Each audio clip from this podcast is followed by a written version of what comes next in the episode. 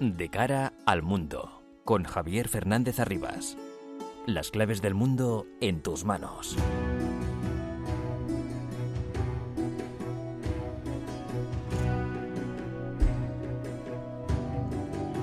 El mundo está muy revuelto y todo lo que pasa nos afecta cada día más. Son las 10 de la noche, comienza de cara al mundo en la sintonía de Onda Madrid para analizar todo lo que ocurre en este bendito planeta llamado Tierra.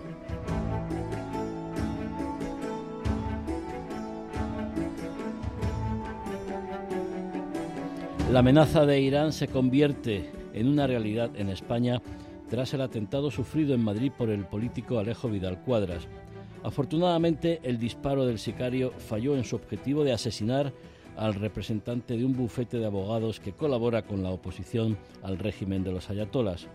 Justo en esos días, la corresponsal en Oriente Medio del diario alemán Die Welt, Christine Kensche, publicó un artículo titulado Cómo Irán está creando una red terrorista mundial contra Israel, en el que ofrece numerosos detalles de la implicación del Frente Polisario, cuyo objetivo en el Sáhara es desestabilizar a Marruecos, que ha incrementado notablemente sus relaciones con Israel en los últimos meses.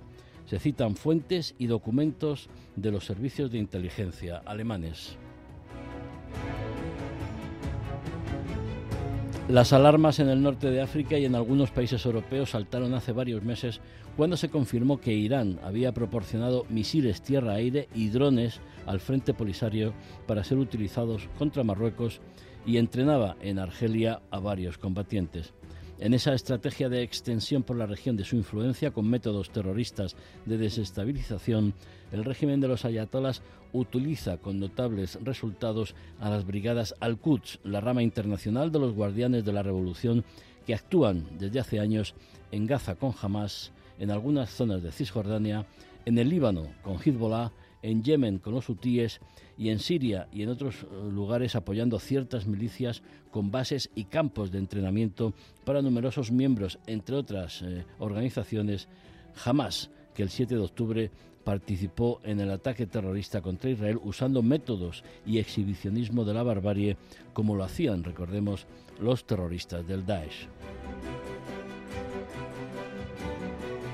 Los últimos ataques realizados hace poco más de una semana por el Frente Polisario contra la ciudad de Esmara, en el Sáhara marroquí, reivindicados en un comunicado un tanto ambiguo, y los intentos posteriormente de tres vehículos de introducirse desde Mauritania, intentos frustrados por Marruecos, han incrementado la preocupación ante el temor de que la estrategia de terror global contra Israel tenga un amplio desarrollo también contra Marruecos, utilizando, armando y adoctrinando a miembros del Frente Polisario.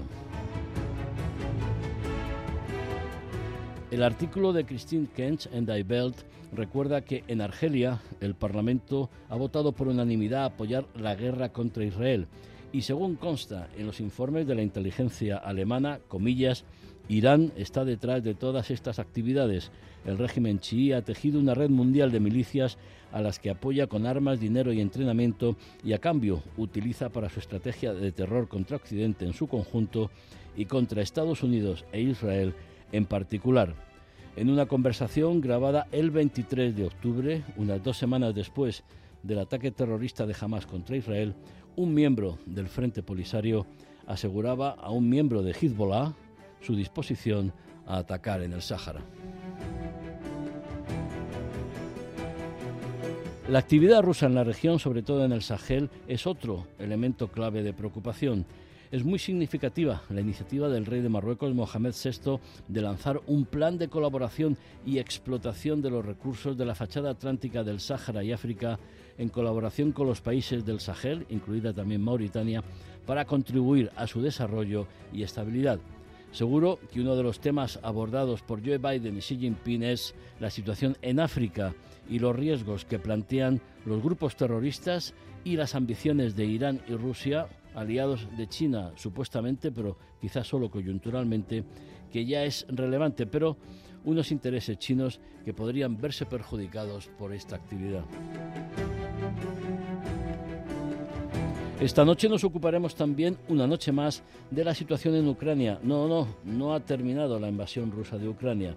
Hablaremos de las elecciones en Argentina del próximo domingo y estamos pendientes de un volcán en Islandia y, por supuesto, de la situación en Gaza, donde las tropas israelíes controlan ya el puerto y han mostrado pruebas de cómo jamás utiliza los hospitales.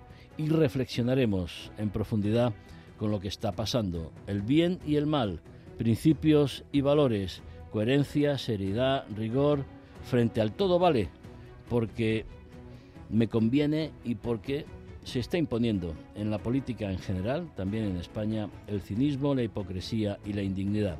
No hay que irse a Gaza, lo tenemos muy cerca.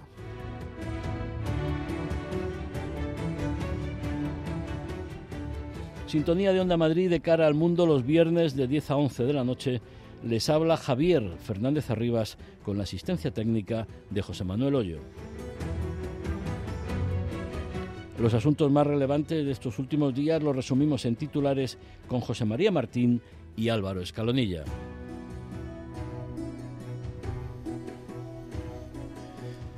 Israel penetra en el recinto del hospital Al-Shifa, el más grande de la franja de Gaza. Busca en su interior la infraestructura militar utilizada por Hamas y el paradero de los más de 230 rehenes. Las fuerzas israelíes anunciaron además haber atacado la residencia del jefe del Politburo de Hamas, Ismail Haniyeh, en el campo de refugiados de Shati.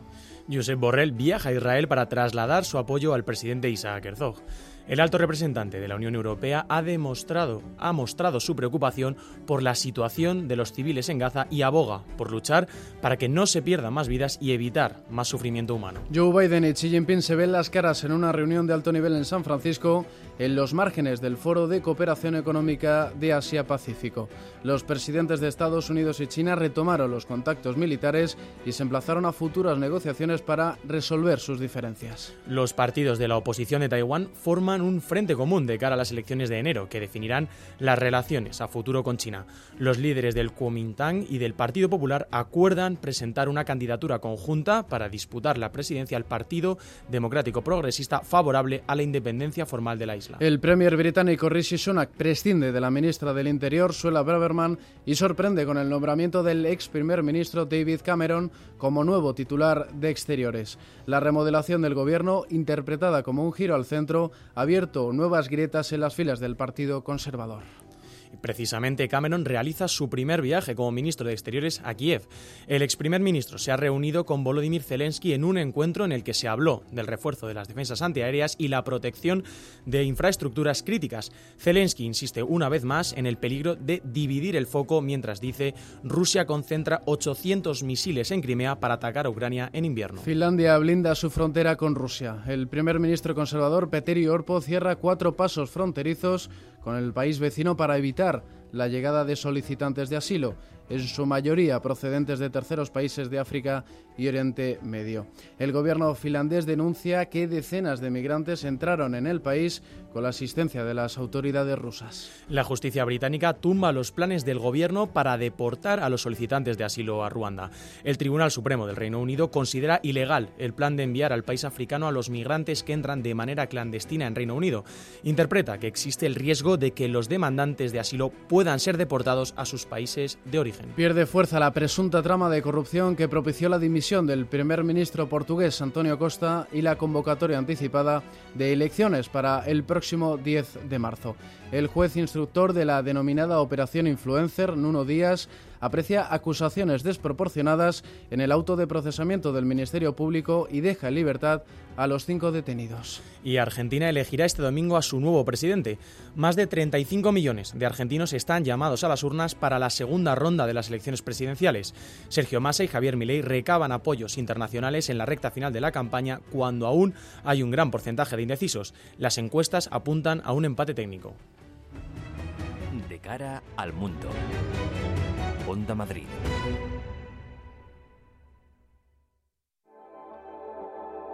Si lo que te separa del universo digital de tus hijos son puertas que todavía están cerradas, ¿cuántas estás abriendo? El universo digital de tus hijos e hijas es todo un mundo. Más puertas abres, más lo entiendes. Descubre cómo en FAD.es. La mejor música americana suena cada semana en Vientos del Sur. Los sábados a las 2 de la tarde y todos los domingos a las 6 de la mañana, Alex González acerca a los grandes cantantes de country, gospel, rock, soul, folk, rhythm and blues o rockabilly. Ya puedes disfrutar de la música popular de Estados Unidos con Vientos del Sur en Onda Madrid. De cara al mundo, con Javier Fernández Arribas. Joe Biden y Xi Jinping, los presidentes de Estados Unidos y de China, acuerdan restablecer el diálogo militar y combatir el tráfico de fentanilo. No obstante, todavía existen importantes diferencias entre Estados Unidos y China, sobre todo respecto a Taiwán y a las sanciones económicas. Además, tras el encuentro, Biden ha reiterado que Xi es un dictador. Nos lo cuenta Álvaro Escalonilla. El visible nerviosismo de Anthony Blinken durante la rueda de prensa de Joe Biden era un buen indicativo de lo que estaba en juego. El secretario de Estado contenía el gesto en mitad de la comparecencia de su jefe al término del encuentro de alto nivel en San Francisco que reunió a la plana mayor del gobierno chino. Era la primera vez que Biden y Xi, líderes de las dos grandes potencias del momento y viejos conocidos desde su época como vicepresidentes, se veían las caras en el último año. A Biden le habían hecho la gran pregunta. ¿Sigue refiriéndose al presidente Xi Jinping como un dictador? El demócrata, que en mitad de la crisis de los globos espías chinos del pasado mes de enero había denominado a su homólogo como un autócrata, como un dictador, se mantuvo fiel a sus palabras. Bueno, mira, lo es, reconoció Biden. Es un dictador en el sentido de que dirige un país comunista. A pesar de los contenidos aspavientos de Blinken, Biden consiguió salir indemne, precisamente porque en esa misma rueda de prensa anunció lo que había dado de sí su encuentro de cuatro horas con Xi en los márgenes del Foro de Cooperación Económica de Asia-Pacífico. En la lujosa finca Fioli, a unos 40 kilómetros de San Francisco, los líderes acordaron reabrir los canales de comunicación entre ejércitos, cerrados a cal canto desde agosto de 2022. Pekín dio el paso tras denunciar la visita oficial a Taiwán de la entonces presidenta de la Cámara de Representantes de Estados Unidos, Nancy Pelosi. Desde entonces, algunas cosas han cambiado.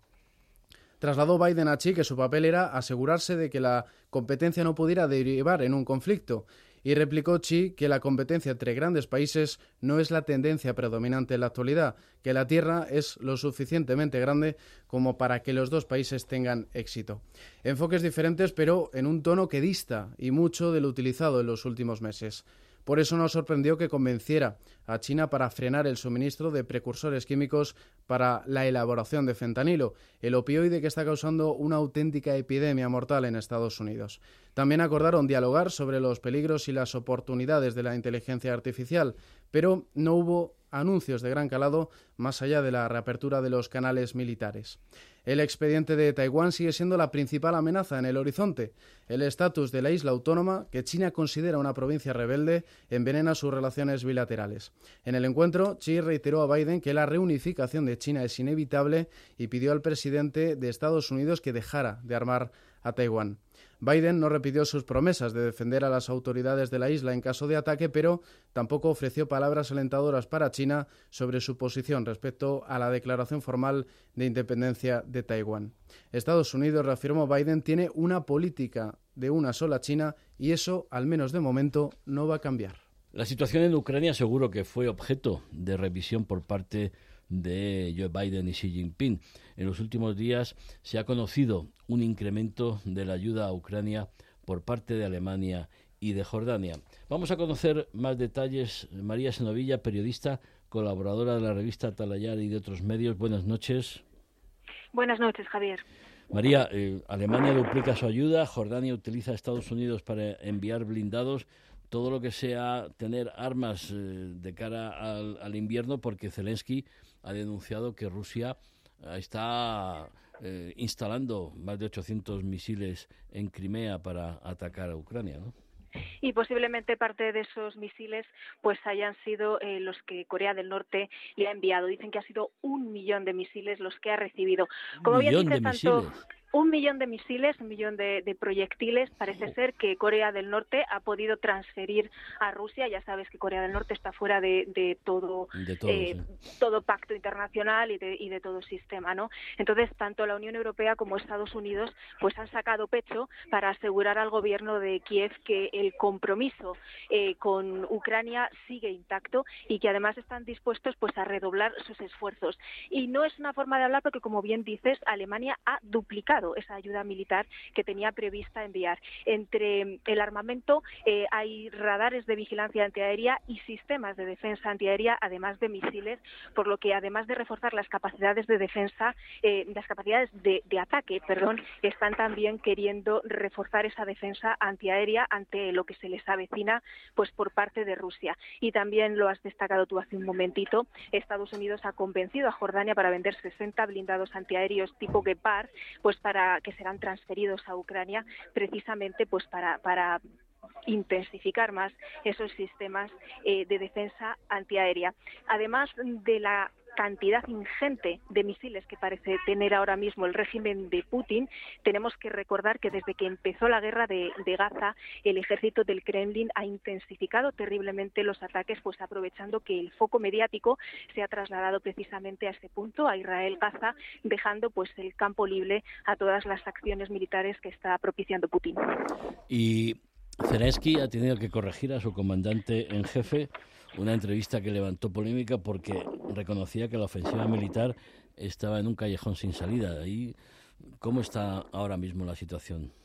Bueno, yo no sé si ha sido una corrección o si ha sido eh, una estrategia coordinada de primero uno pintar la situación como muy negra para bueno después... poli malo, ¿no? Poli bueno, poli mal, una de cal, una de arena. Como bien dices, el general Saludni concedió una entrevista a The Economist em, y precisamente dijo, sus palabras literales fueron que la contraofensiva estaba ahora mismo en un callejón sin salida. Es cierto que en cinco meses de contraofensiva Ucrania solo ha avanzado 17 kilómetros cuadrados y el general asegura que no habrá avances significativos si no les envían nueva tecnología. Por nueva tecnología, Javier, obviamente se están refiriendo a los aviones F-16 y a recibir más misiles de largo alcance. Zaludny recordaba además eh, que en estos más de 20 meses de guerra reconocían por primera vez una cifra terrible. Han muerto más de 150.000 soldados ucranianos y hacía hincapié en que para Ucrania, a diferencia de para Rusia, e importaba la vida de cada uno de esos soldados pues que habían caído en combate. Por eso ahora no están dispuestos a pisar el, acelerador, pues sin este armamento que permita sortear los campos de mina que Rusia ha sembrado y para defender sus posiciones y que hace casi imposible un avance rápido y exitoso pues eh, al, estilo de, lo que fue la contraofensiva de Kharkiv que libraron el año pasado. Bueno, pues eh, los eh, ansiados F, F-16 que tampoco, que tampoco llegan, aunque pensaban que podían llegar dentro de poco. María, María Senovilla, periodista, colaboradora de la revista Talayar y de otros medios. María, una noche más, cuídate Buen fin de semana. De cara al mundo. Onda Madrid. Vamos a gastarnos una cantidad obscena de dinero y queremos que nos hagan mucho la pelota. ¿Queda claro? Ay, sí, señor. Está usted en la mejor tienda y en la mejor ciudad. Si me permite decirlo, somos los más pelotas del mundo. Pretty Woman, el musical, en el Teatro EDP Gran Vía. Únete a la Pretty Locura. Entradas a la venta en gruposmedia.com. Mary Pat, Mary Kate, Mary Francis, ¡rápido! Ahora es más fácil escuchar, es más fácil. Descarga en tu móvil la aplicación Radio Player y elige Onda Madrid como tu emisora favorita. Desde cualquier lugar y con el mejor sonido. Únete a Radio Player. La aplicación es gratuita y solo tienes que descargarla en tu móvil. Escucha Onda Madrid, de, otra manera. de otra manera. Hazlo a través de Radio Player. De cara al mundo, con Javier Fernández Arribas. Las tropas de Israel controlan ya el puerto de Gaza y ofrecen pruebas de que jamás utiliza hospitales para el escondite de sus terroristas. El presidente de Israel manifiesta que no le parecen serias las negociaciones con Hamas para la liberación de los rehenes. Nos lo cuenta José María Martín. Lejos de ver la paz en el horizonte, la situación en Gaza vive sus días más intensos. Israel habría destruido la casa del líder de Hamas, Ismael Ahnilla, aunque este se encuentra fuera de la región. Su última comunicación a través de un vídeo fue realizada desde Doha. Israel ha tomado la parte occidental de la ciudad de Gaza y da por concluida la segunda fase de su operación terrestre en la franja. El ministro de Defensa, Joach Galant, dijo este jueves que sus tropas cada vez tienen más acorralado a Hamas y que debería ser un gran avance para rescatar a los 239 rehenes que aún retienen los terroristas desde el ataque del 7 de octubre. Los israelíes mantienen el control sobre el hospital más grande de Gaza, el hospital de Al-Shifa, como bien has dicho Javier, y creen poder encontrar pruebas de un centro subterráneo de Hamas. El propio Galant ha asegurado que se han realizado hallazgos significativos, entre los que destaca una infraestructura de túneles de Hamas en el interior del hospital, además de un vehículo trampa preparado para la masacre del 7 de octubre, con gran cantidad de armas y munición. También han encontrado los cadáveres de dos mujeres desaparecidas desde el ataque terrorista, Yehudit Beis, de 65 años, y la soldado Noah Marciano, de 19. Mientras tanto, España ha conseguido repatriar a 139 hispano-palestinos vía Egipto. La operación, catalogada por el ministro de Asuntos Exteriores, José Manuel Álvarez, como especialmente compleja, empezó el lunes y culminó con la llegada de los 139 ayer jueves. Álvarez ha querido reincidir en la necesidad de un alto al fuego que se pide desesperadamente desde la ONU y la Unión Europea. Así lo ha hecho el alto representante Josep Borrell, que pide al gobierno israelí no se deje llevar por la ira y que un horror no justifica otro. El Programa Mundial de Alimentos de Naciones Unidas advierte de que los ciudadanos de Gaza se enfrentan a la posibilidad inmediata de morir de hambre. Los suministros de alimentos y agua son prácticamente inexistentes, situación agravada aún más por el corte de la entrada de ayuda humanitaria en Gaza, que ya era mínima, por el paso de Rafah, que conecta la franja con Egipto.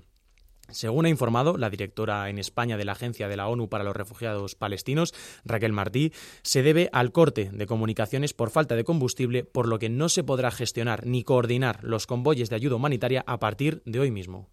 Marta González Isidoro, experta analista internacional, buenas noches. Hola, buenas noches. Voces desde Oriente Medio es su blog y como confiesa, desde el 7 de octubre no había sentido, no se había sentido con fuerzas para escribir en el blog. Lo ha hecho en medios de comunicación, ha participado en programas de radio, entre otros eh, de cara al mundo aquí, pero ahora realiza una reflexión personal desde el corazón, desde la infinita tristeza por los amigos que han perdido hijos y los que aún tiene que, tienes que esperan su liberación, por los que sufren la incomprensión y la soledad de un mundo que ha perdido su brújula moral. Nos suena mucho esto de pérdida de principios, valores, coherencia. 7 de octubre 2023, punto de inflexión irreversible, se titula el, blog. Si me permite, mm, Marta, leer el párrafo final de, su, de su escrito. Dice, el pasado 7 de octubre se produjo un punto de inflexión irreversible en la conciencia nacional israelí y una quiebra moral en la humanidad la historia nos recuerda que hay seres humanos capaces de hacer cosas abominables.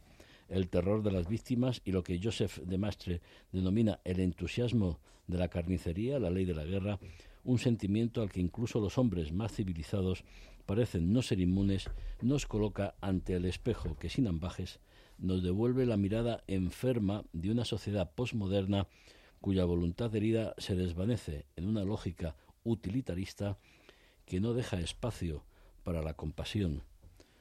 No puedo estar más de acuerdo. Y mira, eh, mire usted que, que es eh, profunda y sobre todo aguda la autocrítica, esta sociedad enferma que, bueno, que no tiene en, en, cuenta principios, valores. ¿Qué significa eso de eh, punto de punto de inflexión irreversible? Mira, el, hombre es producto de su historia y también del libre albedrío. Y como bien eh, explico en, esta reflexión, la crueldad y el sadismo no son cosas eh, o hechos del pasado, sino que, que desgraciadamente lo hemos visto con toda su crudeza y con toda su maldad el 7 de octubre, porque el 7, eh, porque el 7 de octubre vimos una quiebra moral en la, en la humanidad y un punto de inflexión en Israel. La comunidad israelí hasta el 7 de octubre había pensado que podía llegar a un tipo de, de entendimiento con las organizaciones palestinas, con el mundo palestino, con el mundo musulmán, con sus vecinos, porque en la mentalidad israelí el problema podía ser tratado desde el punto de vista político, pero se dan cuenta que hay un freno, un muro, que es la ideología, una ideología salvaje, aniquiladora, que no, que no concibe que el otro tenga espacio para tener un, un espacio, valga la redundancia, político, sino que está mm, absolutamente deshumanizado y es lo que, lo que vimos como Occidente, además, que ha perdido la memoria de los eh, momentos más eh, sádicos, más salvajes que se produjeron en el siglo XX, está de alguna manera unida en esa distancia social, psicológica, moral, con lo que es el bien y lo que es el mal, porque el mal con mayúsculas existe. Ahí, em, yo por ejemplo, mm, creo que jamás no es Palestina, aunque en alguna conversación discrepamos, jamás ha sido capaz de mm, secuestrar al pueblo palestino en, Gaza, mano, mano militari, con una dictadura tremenda, y que bueno la sociedad palestina si se hubieran celebrado elecciones antes de, del 7 de octubre eh, elecciones que por cierto no se celebran en, en Palestina desde 2006 ¿eh? ya es largo el secuestro de la dictadura de, de Hamas financiada por, por, por Irán pues eh, jamás hubiera perdido esas elecciones, que quizás sea una de las razones que le han impulsado a, a la masacre terrorista que, que provocó. Lo que pasa que hay comportamientos que no se comparecen con lo que es ni la cultura musulmana, ni la religión musulmana, ni con las costumbres musulmanas que hemos visto. Además, ahora mismo estamos ya viendo algunos vídeos que hemos visto en privado y que ahora ya se están autorizando a ver en público del sadismo y, y el salvajismo y la barbarie que cometieron los atacantes del 7 de octubre en los kibbutz contra mujeres, niños, ancianos. Mm, sé que me está mirando con una cara un tanto... Eh, vamos a discrepar. Eh, yo creo que el pueblo palestino tiene que echar fuera a Hamas y recuperar eh, su propia identidad y sobre todo su capacidad de, diálogo e entendimiento con Israel, que es la forma única en la que se puede garantizar el futuro y la convivencia. Yo discrepo. Discrepo mm, desde el conocimiento más profundo que tengo de la sociedad israelí y de la sociedad palestina, de los años que he vivido allí, de la cantidad de personas con las que he hablado a lo largo de muchos años y sigo hablando, y por el tanteo de ambas sociedades y de ambas sensibilidades. Y discrepo con muchísima eh, tristeza porque yo creo profundamente que cuando hay un problema político entre dos pueblos, entre dos identidades que comparten un territorio, se pueden sentar y pueden eh, negociar las bases eh, fundamentales para el establecimiento de una paz y de un reconocimiento mutuo. El problema es cuando hay una identidad que quiere aniquilar a la otra desde el principio, porque su identidad la basa en una mentira histórica. Otra cosa es que exista ahora esa identidad y que haya que darle eh, salida desde el punto de vista político. Y discrepo porque es cierto que no todo el pueblo palestino es terrorista, por supuesto que no. No toda Gaza eh, es eh, terrorista ni miembro de Hamas, por supuesto que no sería un, error por mi parte, pero sí hay una responsabilidad colectiva en la violencia que una sociedad, eh, no solamente la parte política de esa sociedad, eh, de, esa, de, esa sociedad, sino las estructuras políticas, eh, las estructuras sociales de esa sociedad tienen y mantienen. Y la violencia es estructural y nace en la propia escuela y eso yo lo he visto y, yo creo que el problema está en la sociedad internacional que somos o hemos sido demasiado em, flexibles a la hora de no, de no em, eh, verificar dónde van los, eh, los, mm, los, ingentes fondos que hemos dado para la reconstrucción de, de, Palestina y la creación de un Estado nacional, etcétera. ¿Y por qué digo eso? Porque mm, en la sociedad palestina encontramos, y eso mm, haciendo un análisis eh, no sesgado no politizado, simplemente un análisis eh, intelectual serio, eh, se ve cómo hay una crueldad legal, por decirlo de alguna eh, manera, que es un fenómeno social y estructural.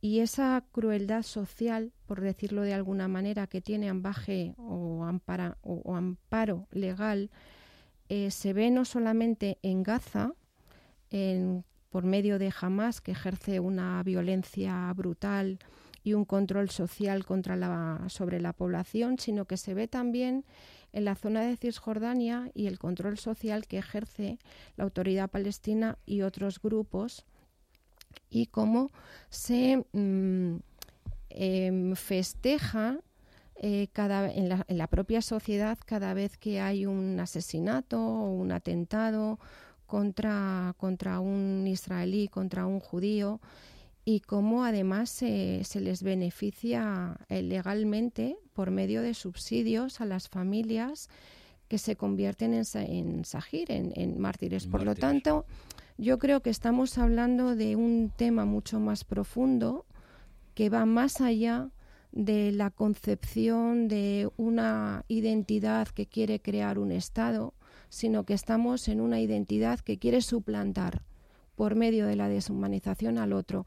Y ahí la, la, la comunidad internacional tiene un papel eh, importante y tiene eh, un, tiene un, un, papel relevante a la hora de, de paralizar o de actuar como, como catalizador de, de esta situación, de que continúa esta situación. Sí, además lo tenía ya con, anterioridad porque, bueno, de una manera o de otra se ha consentido durante mucho tiempo la dictadura de, de Hamas en, en, Gaza, la deriva de la Autoridad Nacional Palestina.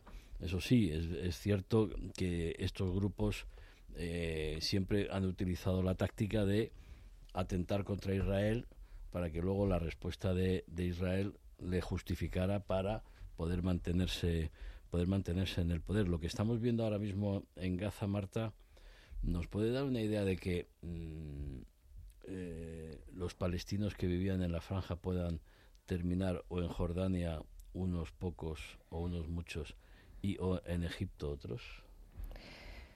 Eh, yo creo. ¿Eso, es viable, la ocupación total por parte de Israel? No, no es viable. No es viable la ocupación de, de Israel de, de, una franja con una población que, que en este momento es un enemigo. Es un enemigo y además, eh, yo lo digo, hay un punto de inflexión en la sociedad israelí, en la mentalidad de la izquierda israelí, que siempre ha sido muy proclive a encontrar puntos de conexión con el pueblo con el pueblo árabe y con el pueblo palestino de hecho hay que recordar que las personas que están secuestradas que las personas que han sido asesinadas son precisamente eh, los elementos israelíes más proclives a un entendimiento y a un proceso de paz.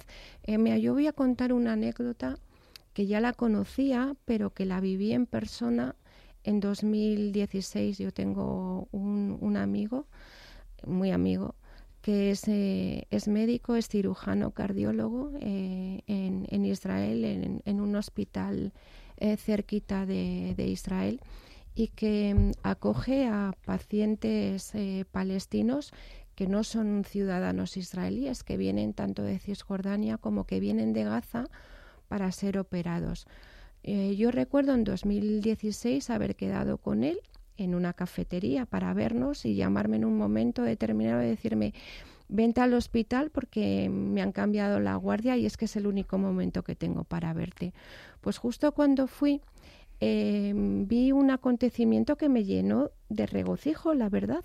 Estaban dando la despedida a un niño de cuatro años que le habían iba en silla de ruedas porque le sacaban del hospital es la costumbre como en Estados Unidos sacarte del hospital en silla de ruedas le habían hecho una operación de corazón al final un trasplante bueno había sido atendido muy bien menos un niño que venía de Gaza y con globos, con una fiesta las enfermeras y todo. Y estaba yo delante cuando eh, la madre de ese niño le dio las gracias a mi amigo, al cirujano que le había ayudado, y le dijo, gracias doctor, porque mi hijo podrá dentro de unos años ser un sajid y a lo mejor hasta es la persona que, acaba con su vida. Y mi amigo, con una entereza impresionante, que yo dije, mm, a ver, mm, yo no sé qué hubiera hecho si a mí esta señora me dice esto. Le dijo, me alegro, le cogió de los, las manos, se las estrechó, eh, acarició la cara del niño y le dijo, yo he hecho lo que debía. Inshallah, se lo dijo en árabe, inshallah, que Dios, mm, Dios eh, es el guardián de mi vida y Él decidirá lo que, lo que me va a pasar. Mientras tanto, yo he hecho lo que he debido. Fue, fue un choque. Entonces, ahí entiendes que eh, hay una quiebra. El otro día, la semana pasada, hablaba por Zoom con un amigo mío que es eh, psicólogo, es especialista y es profesor de la Universidad de Tel Aviv, y decía, es que es complicadísimo que ahora mismo tus propios pacientes eh, te dicen, es que eh, mm, no les reconocemos, eh, queremos que ustedes desaparezcan, queremos que, que, desaparezcan, que sean una minoría. Entonces, ¿cómo vamos? ¿Cómo vamos a ser capaces ahora mismo de gestionar ese dolor y además seguir siendo humanos como nuestras enseñanzas nos, nos, dicen, como nuestra moral nos dicta, como nuestro corazón nos dice, y seguir atendiendo a personas que sabemos que no nos quieren y que en cualquier momento nos van a matar, eso es una quiebra. Pedro González, periodista, fundador de Euronews y el canal 24 Horas, colaborador de la revista Talayar. Buenas noches. Buenas noches. Eh, no estamos hablando de geopolítica, estamos hablando de principios, valores, sentimientos, emociones y el relato de Marta es estremecedor. ¿eh? A, mí, a, mí, a mí me echa por tierra. Eh, a, mí, a mí eso también me lo parece. Lo único que pasa es que yo creo que tenemos, bueno, la obligación en un programa de estas características, o al menos a mí me lo parece, de, trascender precisamente las emociones y, y, bueno, y hablar un poco de lo que decías, un poco de la geopolítica y de todo lo demás. Em, yo, evidentemente, el relato de Marta es estremecedor. La, su propia tragedia con sus amigos personales eh, la comparto y me parece verdaderamente terrible. Pero eh, si vamos un poquito más allá en lo que está pasando, ahora mismo eh, la guerra que está sosteniendo eh, Israel contra Hamas va mucho más allá. Y es una cuestión, pues bueno, es decir, de duración del relato. Es decir, está pasando mucho tiempo, ya ha pasado más de un mes de eso. Si es verdad que Israel todos los días, absolutamente en todos sus comunicados, y son verdaderamente muchos, con muchas pruebas al apoyo, siempre insiste en recordar la fecha del 7 de octubre, es decir, con los 1.200 muertos, los 240 secuestrados y pedir eso. Pero no obstante, sí es verdad que en un mundo tan vertiginoso como el actual, en el cual eh, se está sometido, digamos, a una actualidad cambiante, las imágenes que se están viendo, es decir, pues van cediendo el paso a lo que estamos viendo en Gaza. Y eso eh, va mm, poniendo eh, en, sobre todo en la, mente de los países árabes, que es una cosa muy importante, me parece a mí, es decir, el cliché de que, de que bueno, lo, del 7 de octubre se, se, está olvidando a pasos agigantados y deja, y deja paso justamente a otra imagen, otra imagen que ya no es contra Israel, Es decir, es una imagen contra Occidente. Se está amalgamando ya justamente esa civilización, o sea, digamos, la agresión en sus propias palabras de Israel como si fuera de todo Occidente. Si es verdad que las operaciones que está llevando a cabo Israel en Gaza están supervisadas por Estados Unidos. Eso es una cosa que ya es evidente. Y además, es decir, incluso eh, el presidente Biden y naturalmente su, su propio staff está frenando a, Israel en algunas de sus operaciones eh, que, bueno, tienen sus servicios de inteligencia, etcétera, etcétera. Y dice, bueno, ojo al parche, que, que hasta que no estéis seguros, porque evidentemente y lo hemos comentado aquí en programas anteriores, la batalla del relato es muy dura. Y, es una, y antes decía Marta, y estoy de acuerdo, que se produce un momento de inflexión a partir del 7 de octubre, pero es un momento de inflexión para todos.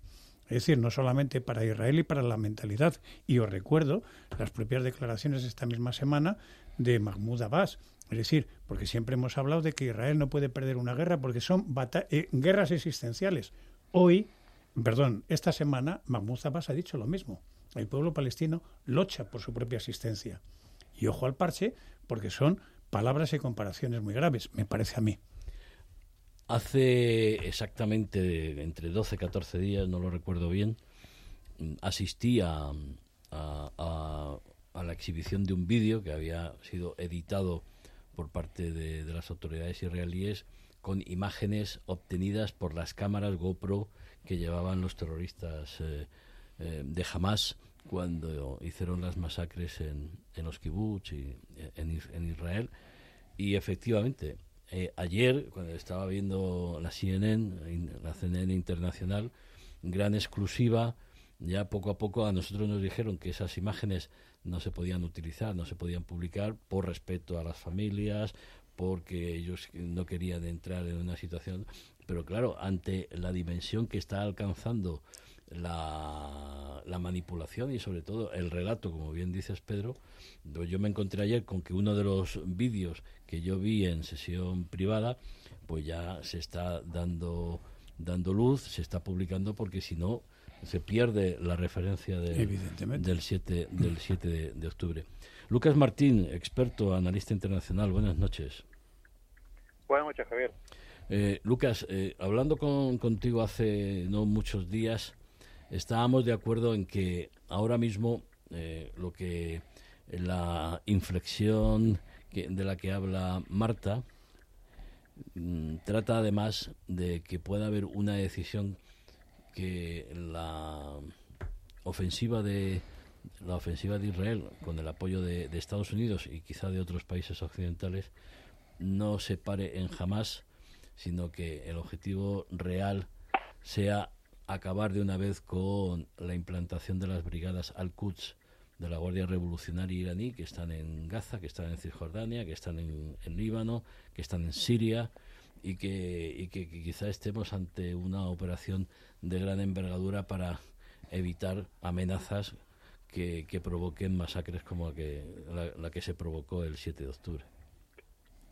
Bueno, eh, concretamente, Javier, lo que yo planteaba era que el, el centro de gravedad que tenemos eh, en cuanto a la amenaza hacia Israel es la fuerza al-Quds, que es la que maneja todos los proxies, todos menos mencionado, como son Hezbollah, como son los Houthis en Yemen, como es Hamas y como, son todos estos grupos. Evidentemente, eso es hablar de, palabras mayores. Eh, no obstante, Israel está ahora mismo en el camino de acabar con Hamas, eso lo, lo comentamos, hay que tenerlo claro. Israel no va a parar hasta sacar a Hamas de la ecuación, porque no va a haber permitir que nunca más suceda algo como lo que sucedió el 7 de octubre, y una vez que eso suceda, pues habrá que ver cómo están los, acontecimientos y cómo proceden. Hay que fijarse, por ejemplo, que Israel se está conteniendo mucho en la frontera norte para no responder a las provocaciones de Hezbollah, que no es más que provocar, tratando de, de, hacer que Israel salte de bien esa zona y abrir un nuevo frente. Y por ahora Israel se está conteniendo.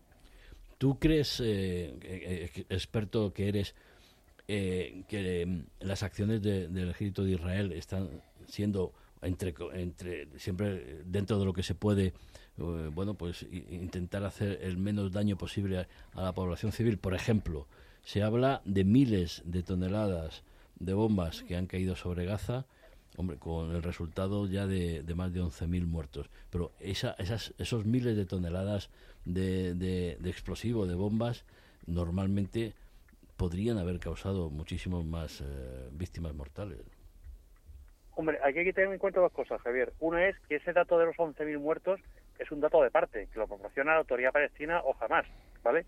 Eso por un lado. Eh, y por otro lado, eh, hay algo que hay que reconocer, y es que si hay un, ejército en el mundo que tiene especial cuidado a la hora de, intentar no provocar daños colaterales, por lo que habéis comentado entre otras cosas, por lo que le va en el relato, es Israel. Yo he presenciado acciones de Israel, o lugar donde ha actuado, y es impresionante la precisión con la que actúan sobre el edificio concreto o la casa concreta en que quieren actuar sin dañar lo que está alrededor. Evidentemente, en un conflicto de esta magnitud, muchas veces es inevitable que haya bajas civiles. Eso, eso es así, hay que reconocerlo. Pero Israel hay que, hay que reconocerle que es de los países o el país que más cuidado tiene y más preciso es a la hora de llevar este tipo, a cabo este tipo de operaciones. Marta, querías comentar algo de, supongo que de Al-Quds, ¿no? Eh, hola, Lucas. Eh, sí, eh, estoy de acuerdo con lo que acaba de apuntar Lucas. Es que Gaza es una primera punta de lanza de un conflicto más generalizado que está que tiene a Israel como centro de gravedad y a Irán como el como el Mm, digamos, el, el doctor, sí, de un, de un interés por eh, tener una hegemonía en la región a largo plazo que pasa por, por no solamente desestabilizar a los países eh, musulmanes suníes, sino también erradicar la presencia de Israel en, en la región. La cuestión es eh, no, no si va a haber un conflicto con, con Hezbollah, como, sino cuándo va a ser. Y el cuándo va a ser, yo creo que en cuanto se estabilice un poco la situación eh, en Gaza, porque inevitablemente se va a abrir un, un, segundo frente en Cisjordania. Ya se está abriendo de forma muy puntual. Lo que pasa que en Oriente Medio eh, las dinámicas de poder y las elecciones no son entre uno bueno y uno malo, sino entre uno malo y uno que es peor. Por lo tanto, a Israel le interesa, aunque no quiera, mantener la autoridad palestina porque es una forma de contener eh, movimientos extremistas eh, todavía más extremistas y sobre todo apuntalar la presencia de Irán en, Cisjordania. Y lo de Hezbollah, el, conflicto con, con Hezbollah lo está paralizando de momento porque sabe Líbano, y ahí hay una baza que está jugando Hezbollah, es que está intentando em, acaparar o absorber la identidad del Líbano, em, cambiarla por completo, porque sabe el gobierno del Líbano que en el momento en que Hezbollah y Israel empiecen con un conflicto directo más potente, quien sale perdiendo es Líbano porque Israel ataca directamente al Líbano. Sí, bueno, yo quería decir que se está librando ya además una guerra aparte, o si se quiere que engloba la de Israel y, y la de Hamas, que es la que de alguna manera están librando por la supremacía Irán, que lo has advertido antes, pero también Arabia Saudí. Sí, sí, claro. Esto es evidente. Y, y, sea cual sea el resultado eh, de lo que pase en Gaza, que estoy absolutamente de acuerdo con Lucas, que evidentemente Israel no va a cejar hasta, hasta erradicar a Hamas, pero estamos hablando ya casi del después. Y del después es evidente, y vuelvo a aludir otra vez al punto de inflexión al que recibías, es evidente que esa batalla eh, Irán se ha salido hasta cierto punto de momento con la suya. Es decir, ha logrado parar justamente esa gran ofensiva que estaba haciendo eh, Arabia Saudí con eh, Israel y con Estados Unidos, con esa para hacer los acuerdos de Abraham, toda esa normalización o ese camino hacia la normalización y eso nos pongamos como nos pongamos, es decir, Irán lo ha paralizado. Justamente el hecho de, de haber desencadenado esa operación de Hamas y naturalmente provocado la respuesta de Israel es evidente, pero además, es decir, provoca el que los países árabes no pueden desolidarizarse del pueblo palestino. Eso es elemental. Es decir, una cosa es que critiquen a Hamas, pero evidentemente tienen ante su propia opinión pública que ser solidarios con el pueblo palestino. Y eso, pues a veces, amalgama también otro tipo de cuestiones. Eh, creo que vengo sosteniendo desde el principio que era fundamental el que se le volviera a dotar de, de, autoridad a la autoridad eh, nacional palestina. Y acabas ahora de decirlo tú misma, es decir, porque evidentemente después de toda guerra hay una paz y la tienes que hacer con alguien. Y ese alguien tiene que ser alguien que sea por lo menos confiable. Y yo creo que ahora mismo, es decir, la Autoridad Nacional Palestina merece ese reconocimiento y evidentemente separar la paja de la cizaña. Hay, nombres, hay nombres que se barajan. Pues yo ahora mismo no, o sea, sé el tipo de personas que se están barajando y lo que se está mm, pretendiendo, buscando, es una vez que se desmantele la infraestructura política, política y militar de Hamas no va a ser mm, posible desmantelar toda la estructura financiera y todo el todo el, eh, el componente económico las criptomonedas. que hay porque porque además es que están implicadas otro tipo de potencias. Está Turquía Qatar pero también los propios Estados Unidos y, Europa porque tienen diversificada una economía. Claro es lo mismo que Hezbollah son un y, la y, los Al-Quds o sea, son, son un conglomerado político-económico, pero si es posible encontrar eh, a través de, líderes eh, mm, tribales, eh, no, no, digo próximos a Israel, pero por lo menos que sean próximos a establecer acuerdos de reconocimiento mutuo y que puedan gestionar sus zonas de, de influencia, y, es, y, yo creo que va por ahí. Y evitar las agresiones, porque Claudia Luna Palencia, eh, periodista, escritora mexicana, directora de Casa México, Málaga y Andalucía. Buenas noches. Buenas noches, querido Javier, eh, colegas, buenas noches. Que ah, más de una vez tú y yo hemos comentado, claro, que durante todos estos años, cuando tú querías, eh, planteabas en la Unión Europea, incluso desde Estados Unidos, oiga, hay que hacer negociar, hay que hacer la paz con Palestina, claro, te decían, oiga, pero ¿con cuál? Porque está Cisjordania, está Gaza, con lo cual ahí había un, una, una situación muy, muy, muy delicada. Sin embargo, ahora, eh, Claudia, la, la, la reacción de, de, Europa frente a lo que está ocurriendo, ¿cómo, cómo la analizas? Porque, curiosamente, eh, nosotros hemos eh, presenciado como en su debate de investidura, de repente el presidente del, del gobierno decía una cosa que no decía. Bueno, eso tampoco es nada nuevo, pero, en fin, que la situación es complicada, ¿no? Bueno, vamos a ver lo que ha dicho Sánchez, si realmente va a liderar eh, que en la Unión Europea se reconozca el Estado palestino, ¿no? En un momento en el que además las propias prioridades de la Unión Europea tienen que ver pues con el desarrollo de la invasión de las tropas rusas a Ucrania, que eso les, los preocupa muchísimo porque además está en el traspatio.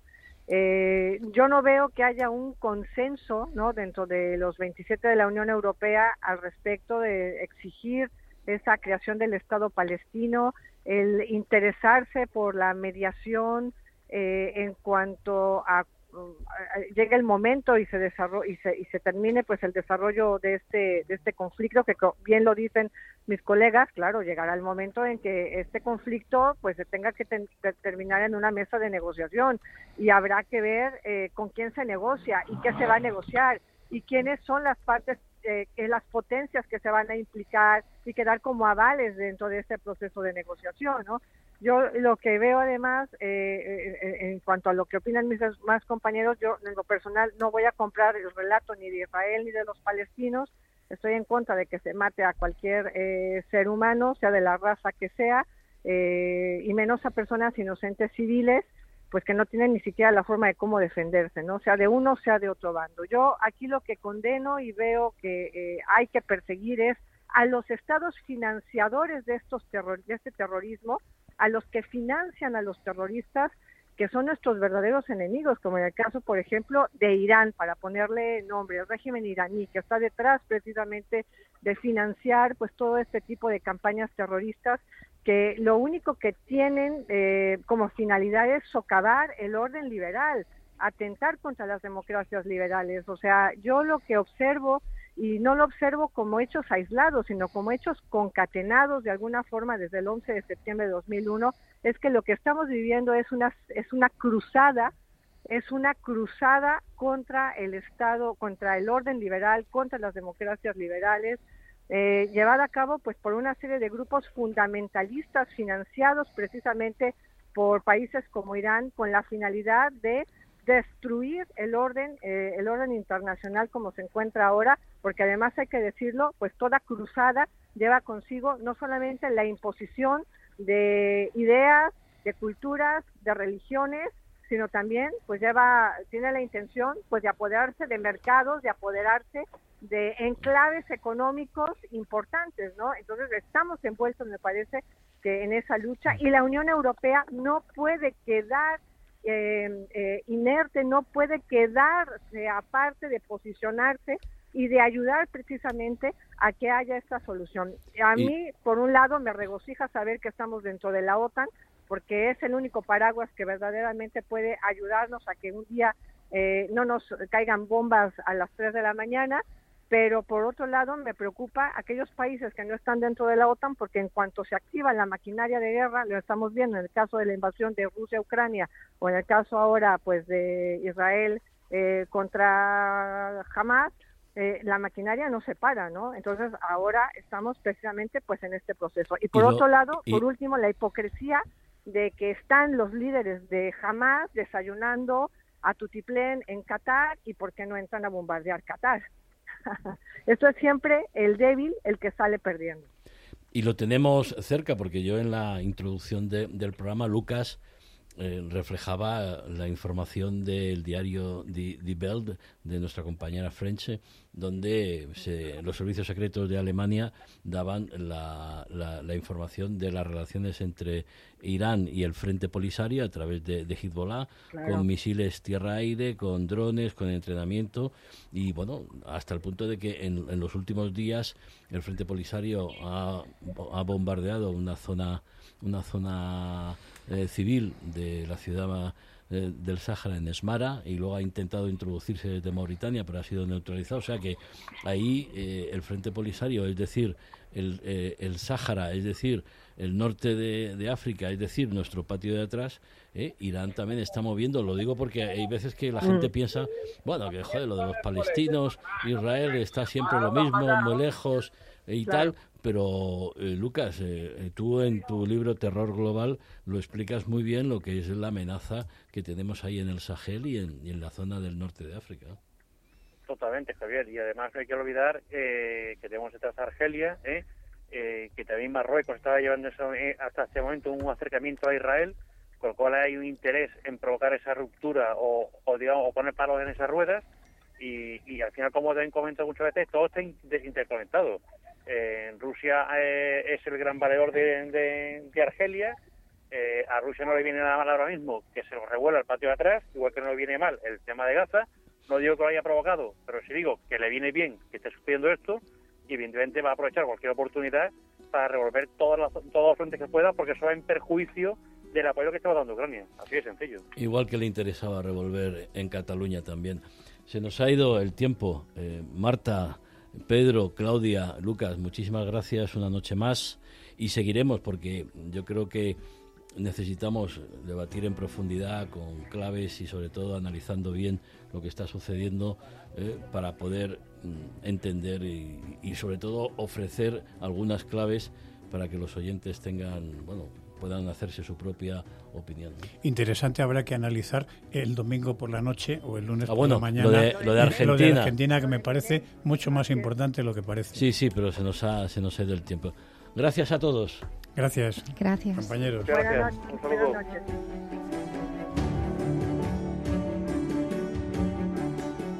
A punto de dar las 11 de la noche de este viernes 17 de noviembre, hasta aquí, de cara al mundo en Onda Madrid. Ponemos las claves del mundo en sus manos. La semana que viene hablaremos de Argentina seguro. Feliz fin de semana les habló Javier Fernández Arribas.